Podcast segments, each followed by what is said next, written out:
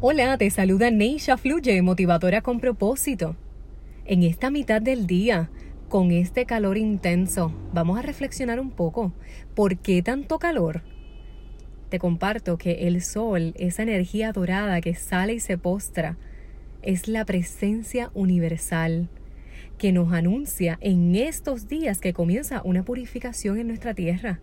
Lo podemos ver en la sedosa luz del amanecer y el atardecer. Lo sentimos en el aire árido y lo escuchamos en los pajaritos que cantan sin parar. Esa fuente paradisiaca central que está en el sistema solar nos envía atenuadas de radiación. Por esto, nuestra evolución está despertando.